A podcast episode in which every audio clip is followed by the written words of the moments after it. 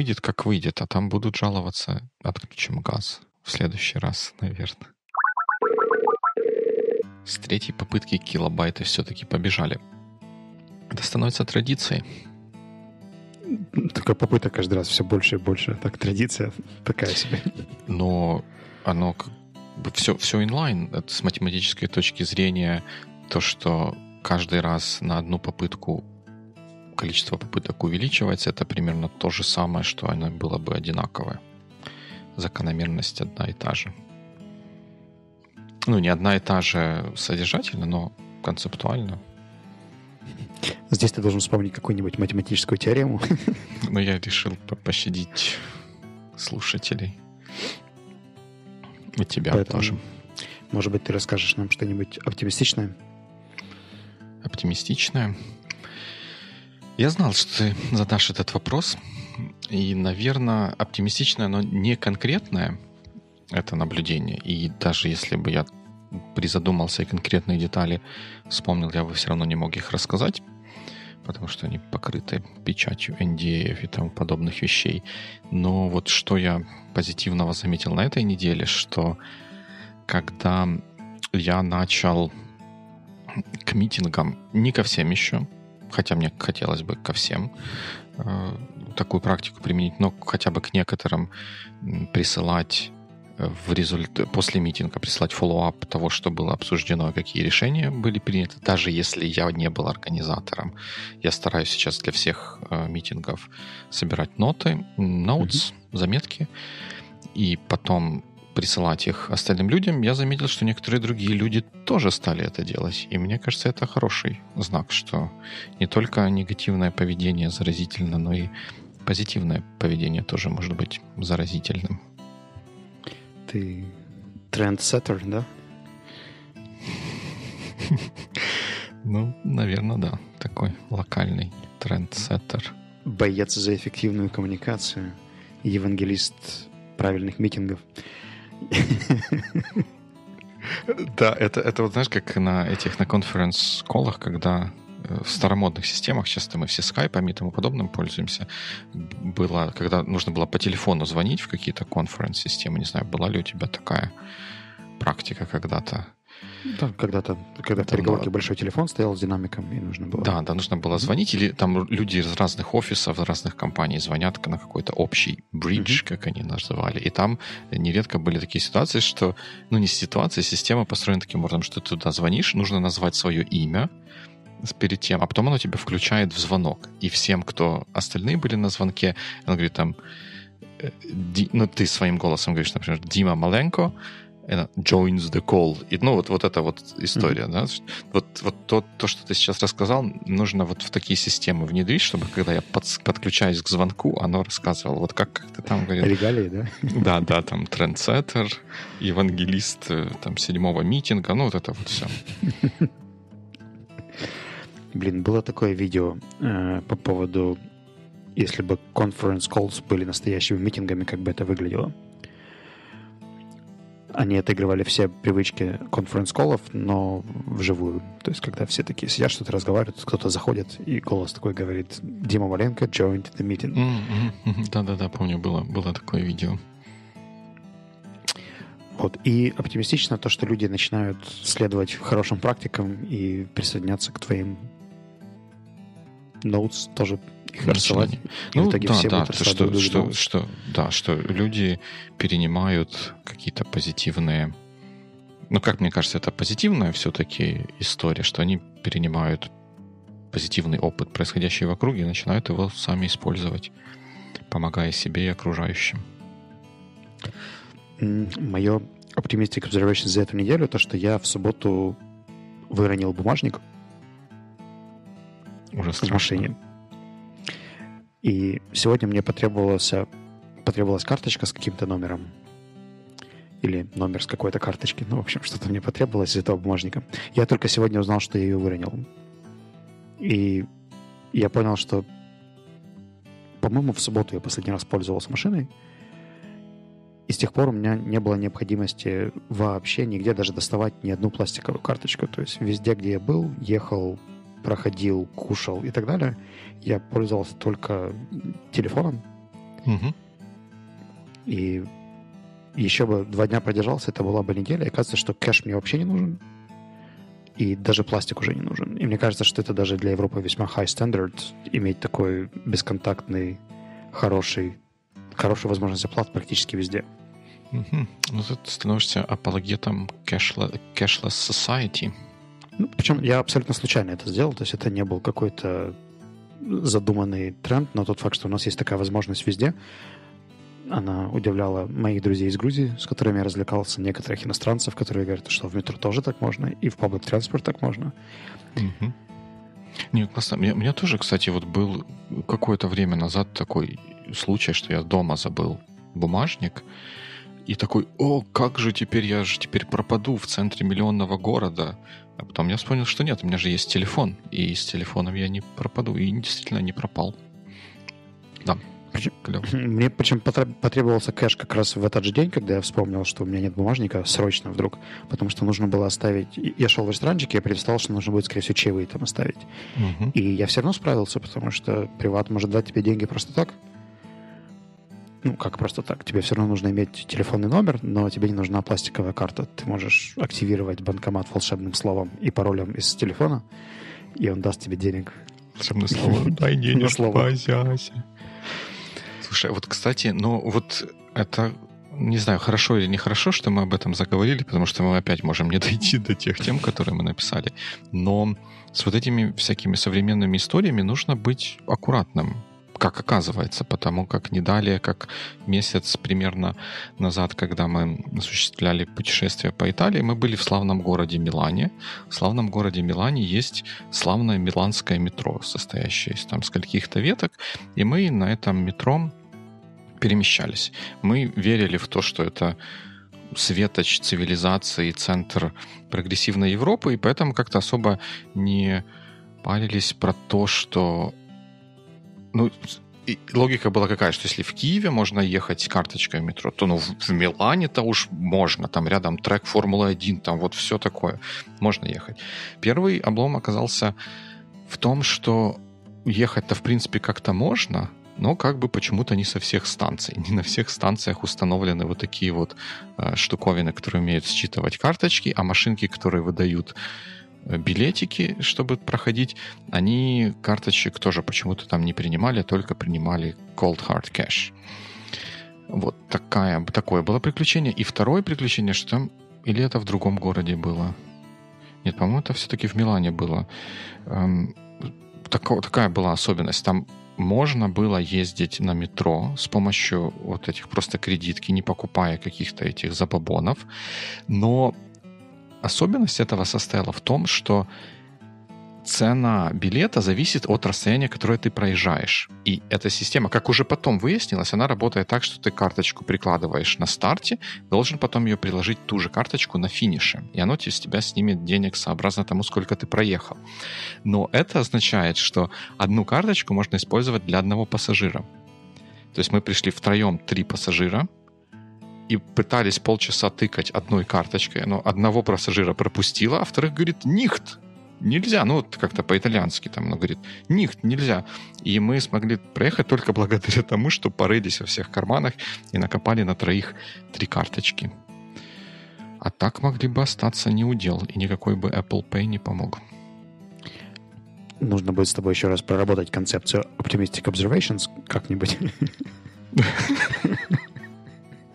Ну, ну, видишь, это, это, не, это не observation, это такая э, реальность такая. Ну, к тому, что технологии хорошо, но иногда они могут быть с изюминками. Например, с изюминкой, такой бангладешской изюминкой мне попалась, э, я не знаю, кэшир или, в общем, какой-то оператор в лондонском метро. Я когда приехал в Лондон, я знал, что мне нужно жить в Истхэме, и мы, приехав в центр, решили купить себе проездной, потому что нам там нужно было быть 10 или 11 дней, и это было бы намного дешевле. А, Мы говорим, нам бы вот так, чтобы быть и в центре, и в Истхэме. Если ты когда-нибудь был в Лондоне, то ты можешь знать, что там есть зонирование э, зон public transport, то есть центр это первая зона, и дальше кругами расходятся станции. И нам попался такой господин, который очень уверенно убеждал нас в том, что вот вам первые две зоны вполне хватит. Я несколько раз назвал адрес, где мне нужно, куда мне нужно доверять. Он говорит, да-да-да, это сто процентов вторая зона. Мы покупаем билеты, э, в смысле такие же проездные, по-моему, они Oysters называются или как-то так. Э, Oyster Card на первую вторую зону. И начинаем ехать, смотрим на станции метро, и оказывается, что наша станция в четвертой зоне. Oh, bad luck. мы не можем выйти на той станции, где нам нужно. Нам пришлось вернуться на вторую, во вторую зону, выйти там, купить там ойстер на третью и четвертую зону.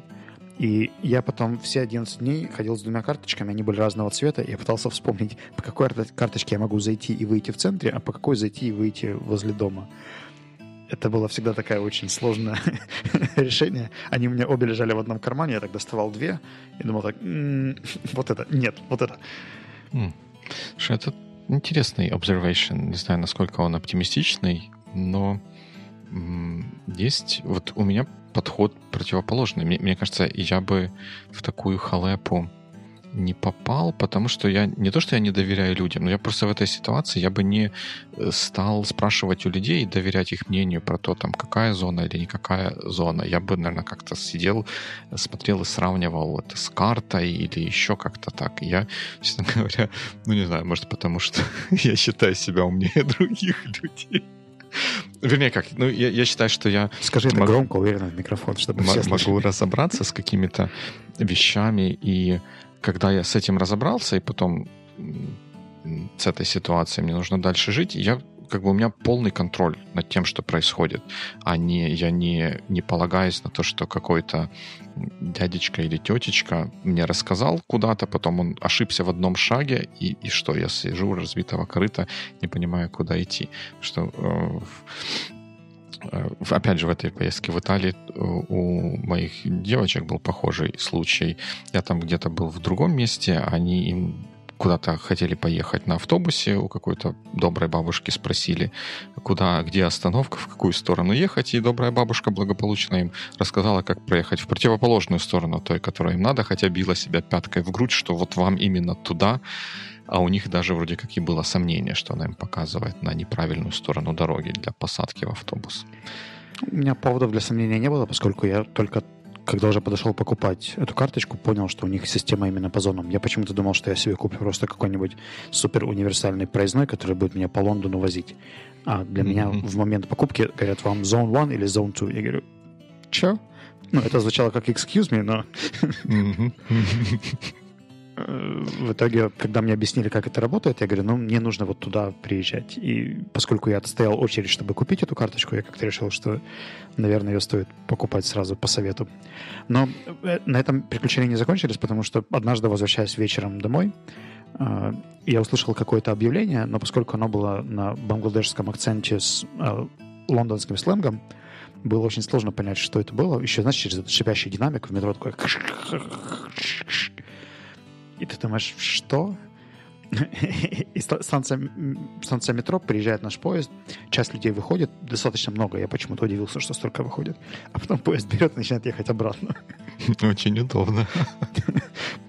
Я так и не понял, что они там сказали, но судя по удивленным лицам вокруг, я был не один, кто не дослышал. В общем, очень многие вернулись потом опять на следующей станции и поехали вперед. Супер. Ну что, двинем к тем пунктам, которые у нас записаны. Ну, зачем? Мы уже пол подкаста записали, я думаю, что мы Без пункта. Можем еще вторую половину без пунктов записать. Там. Мы-то можем. Мы-то можем. Я так понимаю, что ты хочешь ответить на комментарий. Наверное, хочу сначала рассказать про то место, где еще можно больше комментариев или чего-то там рассказать. Как, как где-то вот говорят, based on popular demand, мы открыли biweekly чат. Надо его, кстати, переименовать. Biweekly чат, что biweekly cast и biweekly чат в Телеграме. Я думаю, что идея за этим была такая, что мы очень рады любым комментариям, которые появляются на sonar.one. Они развернуты, интересные, мы стараемся на них реагировать по мере присутствия у всех нас времени. Э, и мы надеемся, что там дискуссии также будут продолжаться и развиваться, и становиться очень конструктивными. Но для каких-то мгновенных, простых вещей нам не хватает более instant канала коммуникации. И как показала эта неделя, действительно, так есть. У меня было пару вопросов. Дима делился какими-то мыслями, идеями, ссылками и так далее. И мне кажется, что такой формат общения, он просто комплементарный. Инсайдерская шутка. Присоединяйтесь к чату и поймете. Ну да, идея такая, что это для чего-то такого быстрого, что, может быть, не хочется прям на весь честной народ какой-нибудь фейсбучный выставлять, а в каком-то узком кругу единомышленников обсудить какие-то насущные вопросы. Ну, в общем, ссылка в комментариях, в не комментариях, в комментариях, а в notes. Да, ссылка будет в описании. Но говоря про комментарии, у нас от Дмитрия Саенко прям большое количество комментариев, и тут вот, как ты правильно заметил, нужно время, чтобы осмыслить и какой-то разумный ответ дать. Я у меня есть несколько тудушек про то, что надо, э, про то, на что надо ответить, про комментарии, которые там были. Но один момент, эм, который не особо бросился в глаза, и поэтому я решил не ждать, пока мы доберемся до того. ответить сразу. Это не то, что я хотел сказать. Вот, там э, Дмитрий пишет, что он согласен с тем, что когда руководитель относится к делу компании как к своему собственному и готов, кроме основных обязанностей, заниматься еще и второстепенными, например, менторством над подчиненными, это очень хорошо и гораздо эффективнее. Let me guess, и... let me guess. Ты сейчас скажешь, что менторство — это не второстепенная задача руководителя. Exactly, exactly. Это, мне кажется, что это как бы ну, не, не менторство как таковое, а работа с сотрудниками, с командой — это главная обязанность руководителя, ведь его поставили, или, или менеджер, или как, как, как угодно назовем, его поставили, его потребность в этом человеке, в этой позиции появилась только благодаря тому, что есть какой-то другой набор людей, которые делают да, работу. Его обязанность это делать так, чтобы все остальные работали эффективно, без каких-то вещей, которые мешают им достигать максимального результата. И я вот категорически не согласен с тезисом, что для руководителей работа... Ой, подчиненная мне не нравится слово, ну, работа с, с командой, с членами ее команды — это какая-то второстепенная обязанность. И у тебя, конечно же, есть история или аргументация в пользу своей У меня метафора есть, конечно. Но Конечно. Апельсин. Не, ну представь себе футбольную какую-нибудь команду, которая должна выигрывать какие-то чемпионаты. И есть тренер, да, главный и непосредственный руководитель этой команды. И вот какой, какой тренер, как, какой нам нужен тренер? Тренер, который сидит в Excel, там строит какие-то отчеты и просиживает время на митингах э, с там, руководством клуба, с директором, там еще с кем-нибудь, или тренер, который все время сидит на поле, э, или что там делают на поле, стоит возле поля и раздает ценные указания игрокам, как бы разбирается с какими-то их проблемами, сложностями, выслушивает их плачи в жилетку и направляет на путь истины для того, чтобы поддержать победу. Мне кажется, что, пользуясь твоей метафорой, я могу предположить, что в версии Дмитрия это мое предположение, оно mm-hmm. может не соответствовать реалиям, но мне кажется, что как раз вот это руководство клуба, которое где-то там просиживает на митингах, оно иногда тоже ассоциируется именно с менеджерами или начальниками или кем-то, кто mm-hmm. не является менторами, потому что задача тренера основная — тренировать. У него так написано, он не менеджер, он тренер. А GM или General Manager, его задача, там, не знаю, продавать игроков, покупать игроков, продавать билеты, устраивать маркетинг, делать еще какие-то штуки. И есть ощущение, что не все видят менеджера как человека, который непосредственно работает только с людьми, как основной функции но в том числе он же занимается постановкой задач, приоритизацией, какими-то штуками по флоу проекта, ресурс uh-huh. менеджментом, еще какими-то вещами. И education, он, если и есть в списке его задач, то явно не самый приоритетный. Такое себе разница между тем лидом, который совсем понимает, кто что делает и как делает, и каким-нибудь, там, не знаю, PO или project менеджер который очень по верхам смотрит и не всегда, например, может посоветовать технически что-то. Ну, по крайней мере, у меня ощущение, что есть сейчас такой стереотип вокруг IT-менеджеров. Ну, мне кажется, что это ну, не стереотип, а просто как какое-то такое вот сложившееся сложившаяся какая-то традиция, что ли, что менеджер вот он что-то делает, а как бы команда или там вот какие-то такие вещи, они как бы вот, как, как Дмитрий пишет, второстепенные. Но это же не так по-хорошему, в идеале. Понятно, что это идеальная ситуация. Если есть менеджер команды, то он не должен быть...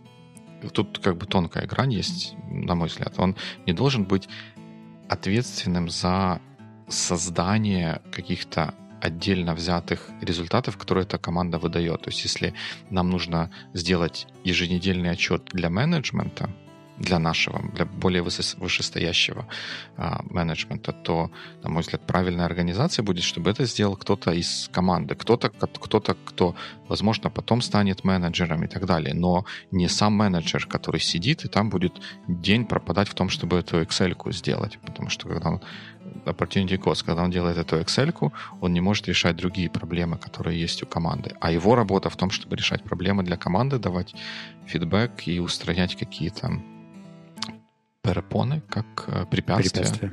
на пути к достижению к цели.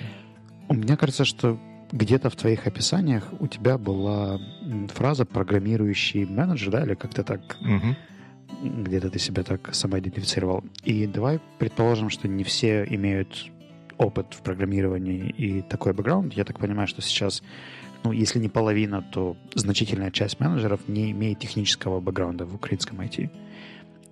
А, они где-то его потихоньку подтягивают, но в основном они такие либо PMPM, да, такой uh-huh. чистый, который знает методологию, фреймворки, отчеты, коммуникацию как основные зоны своей ответственности. И как таким людям менторить и подсказывать и давать обратную связь, если у них нет личной экспертизы в том, как бы на чем строится проект или продукт, либо там несколько технологий, и одну из них он там знает, а остальные не знают. Ну, у как бы менеджер же не делает, не делает код-ревью. Правильно? Это делает теклид или архитект.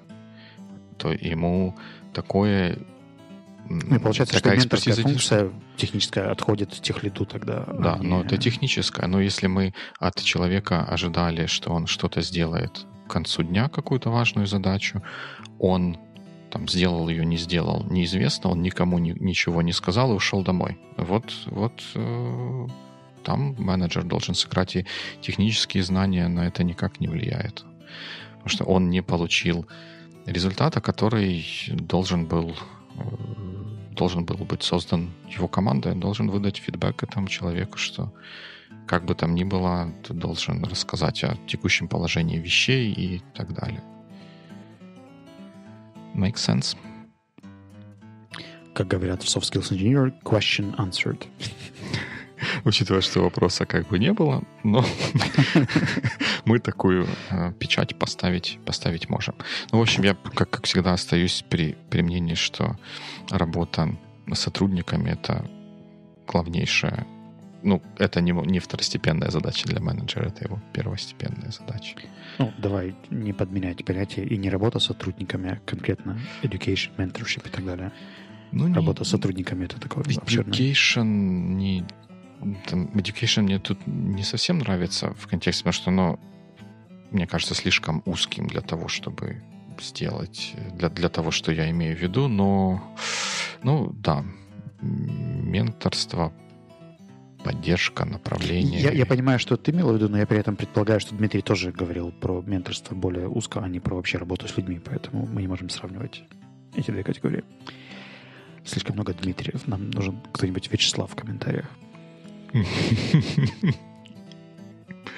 Это, это когда вот эти можно использовать, как это называют, как, как, как их называют, которые не bias, а у меня слова сегодня вылетают из Предубеждения, которые или что? Не, не психология.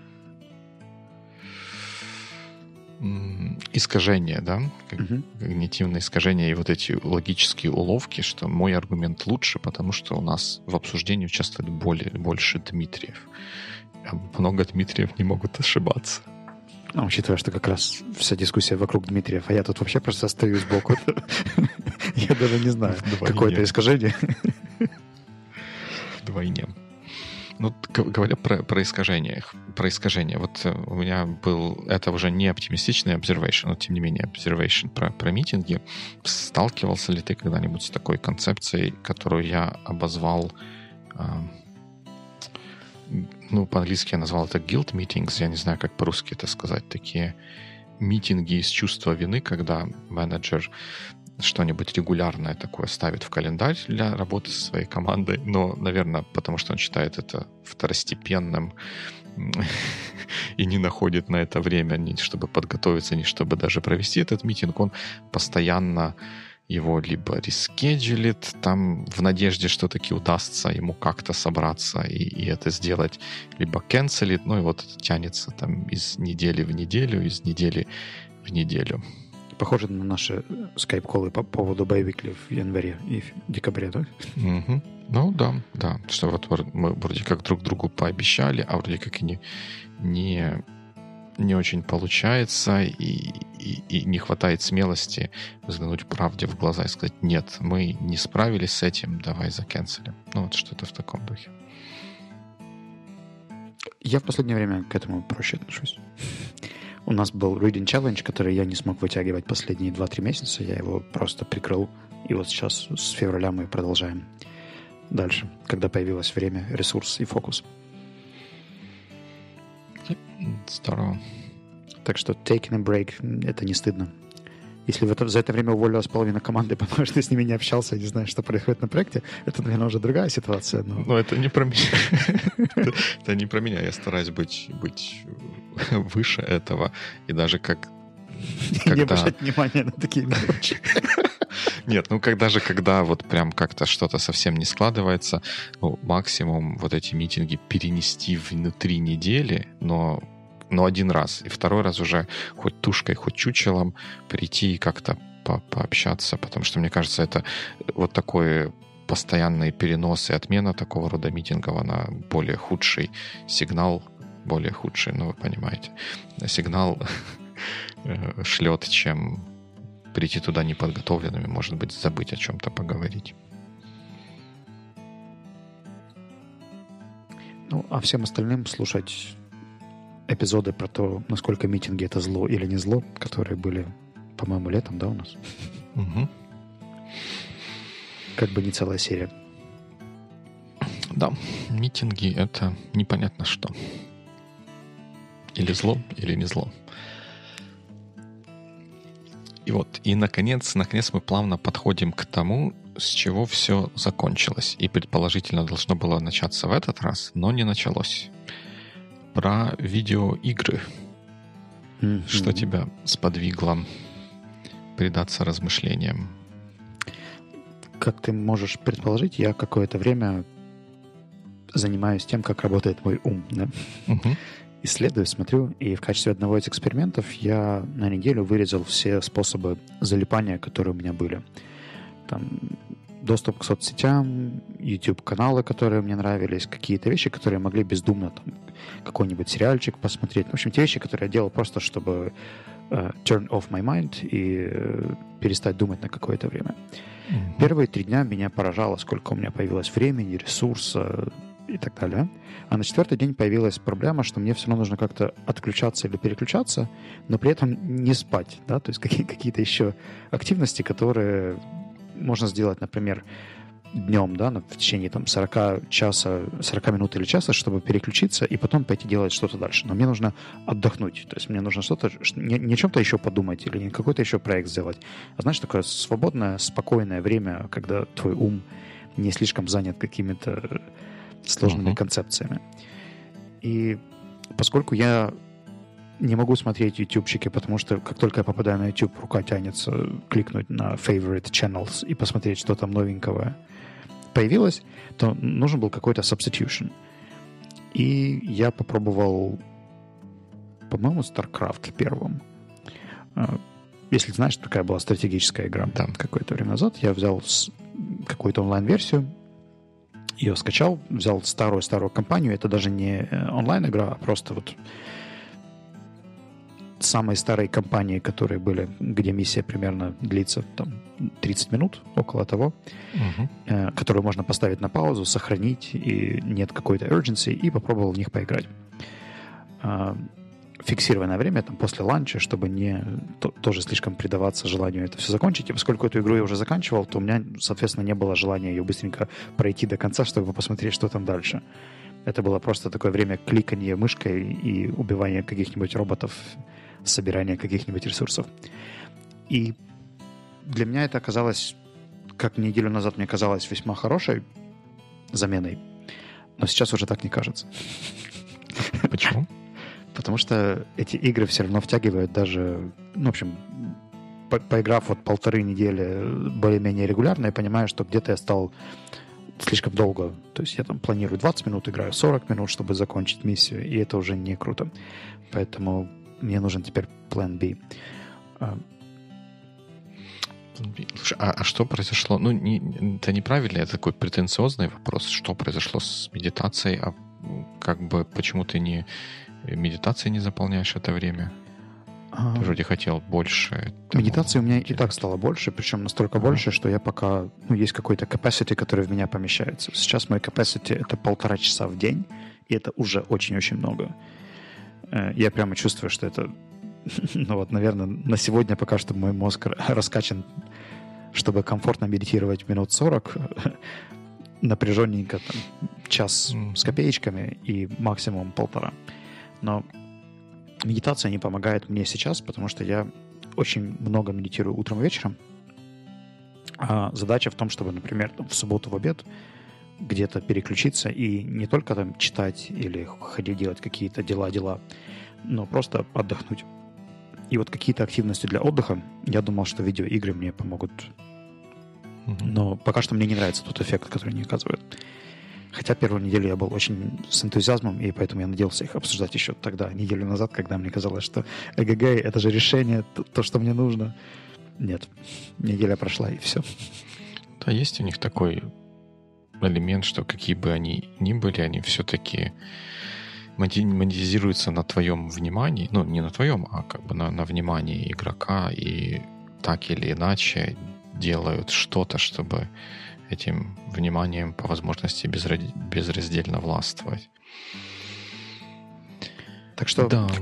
market is open, и задача стоит следующим образом. Когда хочется отдохнуть от умственной активности, но при этом нет там, сил, желания, энергии заниматься чем-то физически, то есть, там, не знаю, убирать, идти заниматься спортом, потому что это все уже тоже было, то чем занимать дальше свое пространство? Потому что вот особо остро стоял тут вопрос в субботу. Я по-моему, где-то к часу вернулся домой. К двум у меня все уже было сделано по дому. У меня очень небольшое пространство, чтобы все убрать. Я немножко почитал, и все. Я не могу больше предаваться каким-то там обычным залипаниям в фильмы, сериалы или какие-нибудь еще другие активности, типа YouTube, блогов, которые я делал раньше. Но при этом хочется отдохнуть и все равно как-то расслабиться. Так что это дилемма, над которой я сейчас думаю. Даже тебе не знаю, что сказать. Давненько не было такого состояния, чтобы прям совсем не знать. Ну, вот у меня получается делать. ощущение, что мне все еще страшно скучать. Угу. Ты, я же, например, могу вполне комфортно ехать сутки в поезде там куда-то. Ну, окей, может быть, не, не вполне комфортно, но выжить, да, без каких-то экранов, фильмов и так далее. У меня там всего лишь аудиоплеер, книжка и, и все, и я и при этом зная, что это нужно сделать сегодня, я вполне легко могу продержаться. А вот в квартире, где есть как бы доступ ко всем, в принципе, возможностям, можно и учиться, и делать еще кучу всего. Но как-то это все намного сложнее, кажется, оказывается. Подожди, ну я так понял, что проблема с играми была в том, что ты в какие-то будние дни на них тратил больше времени, чем хотелось. А если в выходной день, то ну, можно же позволить себе залипнуть. Ты же все-таки взрослый, успешный человек. Можешь... Я не хочу себе позволять это качество, потому что я также знаю свой ум, который будет в это втягиваться, и потом сложнее говорить «стоп». Я, я почему отказываюсь here. от э, ютубчиков, сериальчиков и так далее? Потому что мой перфекционизм, который говорит, типа, там еще осталось две серии до конца сезона нужно досмотреть уже сейчас, чтобы потом об этом не париться нужно там досмотреть до конца или посмотреть вторую часть или сделать еще какие-то вещи, которые нет, не нужно. Это, но вот эти вот cliffhangers, которые там развешаны, они меня как бы задевают. И мне кажется, что с компьютерными играми это не решится. Хотя я испытывал иллюзию, что если я возьму игру, которую я уже знаю, то у меня не будет желания ее как бы поскорее заканчивать и побыстрее проходить до конца. А как, как идея в порядке вот такого брейнсторминга? Ты на музыкальных инструментах играешь? По-моему, у тебя в Инстаграме было видео, где ты на гитаре там... В эту пятницу будет следующее, да. Я стараюсь раз в две недели делать апдейт. Круто. А, соответственно, вопрос здесь почему бы не использовать? Ну, вернее, как? Почему ты не рассматриваешь это как вариант? Я рассматриваю, но такое? это занимает намного меньше времени, чем ты думаешь. То есть репетиция одной песни или даже двух песен, или просто посидеть, поиграть, это примерно от 15 до 30 минут. Потом это становится либо скучно, либо нужно просто там шпилить что-то еще, что уже не является практикой, а просто для удовольствия. Но как бы больше часа я все равно не, не играю сам по себе. А может быть, я, кстати, подумал взять себе еще одну гитару, чтобы было интересней. Какую-нибудь акустическую со звукоснимателями или полуакустическую, чтобы была возможность звукозаписи. И тогда это был бы более time-consuming процесс. Но я еще не готов. Мне кажется, что можно попробовать. Наверное, я бы в такой ситуации для себя думал бы в каком-нибудь там, творческом, если можно так сказать, направлении. Вот что-то, что мне давно хотелось бы попробовать или чему научиться. А, вот использовать это время для того, чтобы таки попробовать и, может быть, таки научиться там рисовать вот что-нибудь. Я согласен, но это... есть вещи, которые требуют все равно фокуса, концентрации внимания, а бывает состояние ума, когда хочется, ну, ты просто устал, да, и вот ты приходишь, и у тебя ощущение, что нужно часик что-то поделать. Надо, надо спать. Но, но спать еще рано, потому что еще 7 Почему? вечера, да, если а ты сейчас ляжешь спать, difference? то... Difference? Взять, ля, ляг спать в 7, встань в 7.30. Дмитрий, я лягу спать в 11 и проснусь в 6, потому что это режим. Если это все сбивать и портить, будет еще хуже. это тоже работа ума. Тут okay.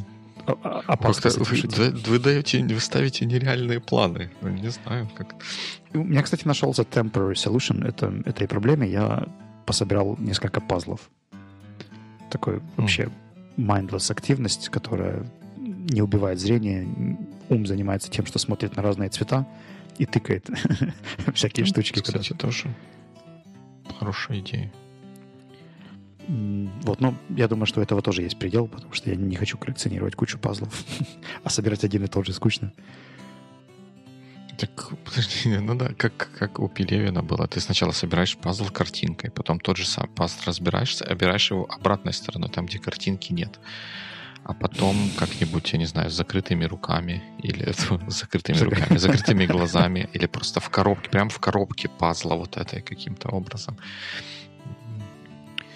Ну, в общем, пока что у меня есть ощущение, что мой ум постоянно пытается куда-то сбежать от скуки.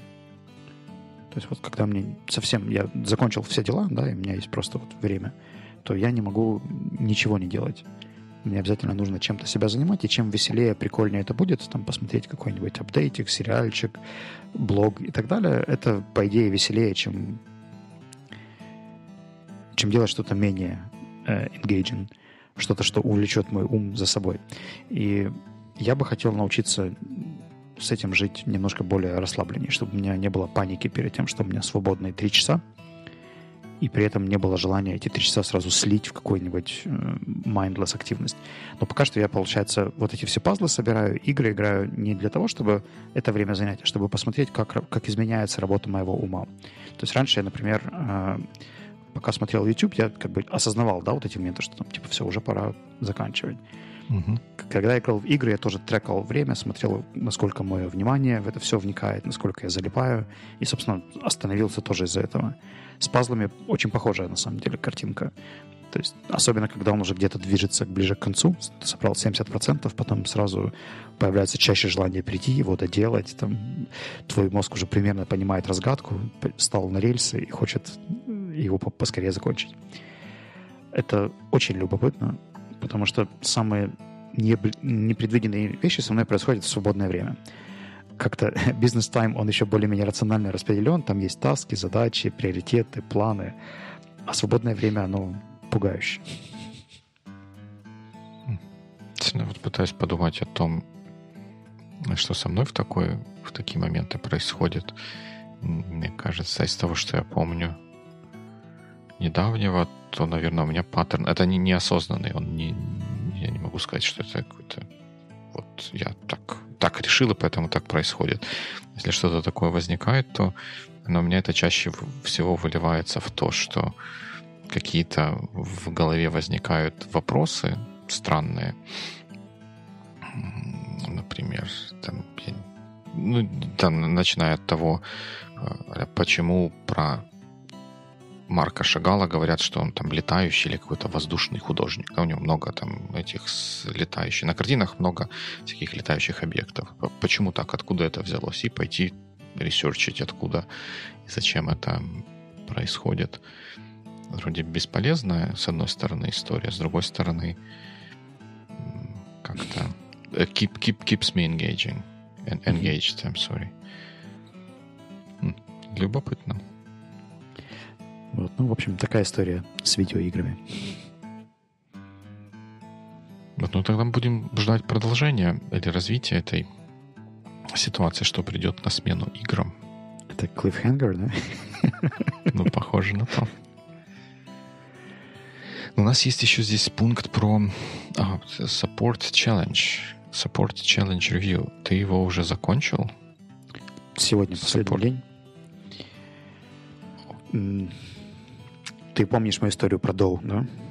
Помню, да, там как-то, наверное, это не про саппорт было, да? Я, на самом деле, получил э, очень много саппортов в каких-то direct месседжах, то есть люди, которые прочитали статью, написали мне очень много хороших, приятных слов. Uh-huh. И я тогда задумался, почему они это не написали нигде publicly, а написали только напрямую. Но я понимаю, почему не на Доу, потому что там очень токсично и можно отхватить за, любые различные проявления доброты, да.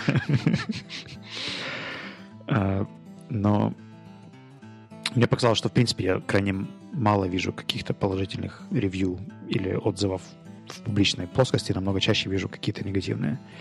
А, поэтому пять дней я оставлял где-то пять каких-то позитив ревьюшек на Фейсбуке, LinkedIn, какими-то постами или еще где-то. В общем, как это возможно, хвалил ребят типа This Week Planner, угу которые мне просто очень нравятся, и я получаю удовольствие. И почему я об этом еще раньше не подумал, я даже не знаю. То есть я же с удовольствием пользуюсь этим продуктом. Буду это заказывать еще и еще. И в какой-то момент я понял, что я начинаю иссякать, потому что слова начали повторяться. Знаешь, когда ты там первые пять положительных ревью mm-hmm. пишешь, это еще, окей, пишешь 10, нормально. 15 уже похож на первые 10. 20 совсем уже все слова типа профессиональные, интересные э, и так далее уже вообще не хочется писать, потому что они ни о чем. Здесь мне помогли в нашем боевикле чатике и подсказали по поводу истории или фактажа. И, как ни странно, это хорошо сработало с какими-то небольшими услугами или там ресторанчиками или еще чем-то, где можно подчеркнуть какую-то одну черту там серии. Здесь мне нравится вот это блюдо, там, или вот здесь mm-hmm. там хорошо, что они пунктуальные и вежливые и мне понравилось, как они со мной поступили тогда-то и тогда-то. То есть выделять какой-то отдельный яркий момент, который меня больше всего впечатлил. Но когда я писал э, ревью в LinkedIn, это было сложнее, потому что когда ты даешь комплексную характеристику, она все равно получается очень generic. Я пытался описывать, как мы работали над какими проектами, что мы делали вместе и как себя человек проявил, но все равно мне кажется, что это очень абстрактно получается из серии там Дима отличный организатор, у него хороший технический. Я же не буду писать, что конкретно ты делаешь там в плане боевикли. Угу. Как, как описать твою пунктуальность фактически? И стоит ли, да, это делать там где-то в просторах LinkedIn? И вот с этой дилеммой я все еще живу, но я, хотя и заканчиваю челлендж сейчас, я думаю, что я завтра или на выходных опубликую результаты. И хочу тегнуть людей, которые получили от меня ревью, чтобы они еще пяти другим людям написали что-нибудь положительное, так как получили себе ревью. Ох уж эти, эти самые, эти social инжиниринговые штуки. Еще скажи, что ты недоволен. Подожди, я не, не знаю.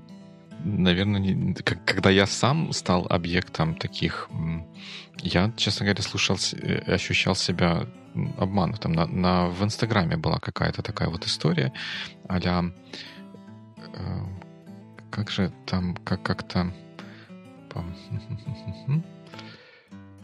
а, когда кто-то тегает твою как-то фотографию, шарит ее своим, своим людям со словами какими-то э, этих самых благодарности или чего там восхищения, чего там в Инстаграме бывает, и ты потом этому человеку пишешь спасибо, а он тебе в ответ типа, а это вот часть вот такой штуки, вот я ее теперь тебе дал, а теперь ты должен там точно так же сделать с моей фотографией, и ты сидишь и, и, и, и понимаешь, что вот попался на этот крючок, и что вот в следующий раз, когда к тебе такое что-то проявляется, надо mm-hmm. думать, это тебя пытаются заманить в какую-то ловушку или это вот от чистого сердца. Ну, я не думаю, что я буду кого-то принуждать или говорить, что кто-то что-то должен, но я скорее опишу свою историю, почему я так mm-hmm. сделал, и предложу попробовать, потому что одним из таких неожиданных бенефитов для меня оказалось то, что многие люди вышли на связь, и я также возобновил общение с некоторыми ребятами, с которыми уже не работал какое-то время, но это был неплохой повод э, узнать, как дела, понять, что у них происходит, и такой icebreaker спустя там полтора-два года того, как мы уже не работаем вместе. Sounds good. Sounds Судя good. по твоему серьезному лицу, у тебя скоро начинается следующий митинг. Да, да. Это называется, не успел закончиться первый митинг, как тут же начался второй. Ну, тогда у нас есть неделя, чтобы собраться с мыслями, подумать, что ответить Дмитрию на комментарии и написать ноутс к подкасту. Точно. Good week. Good week.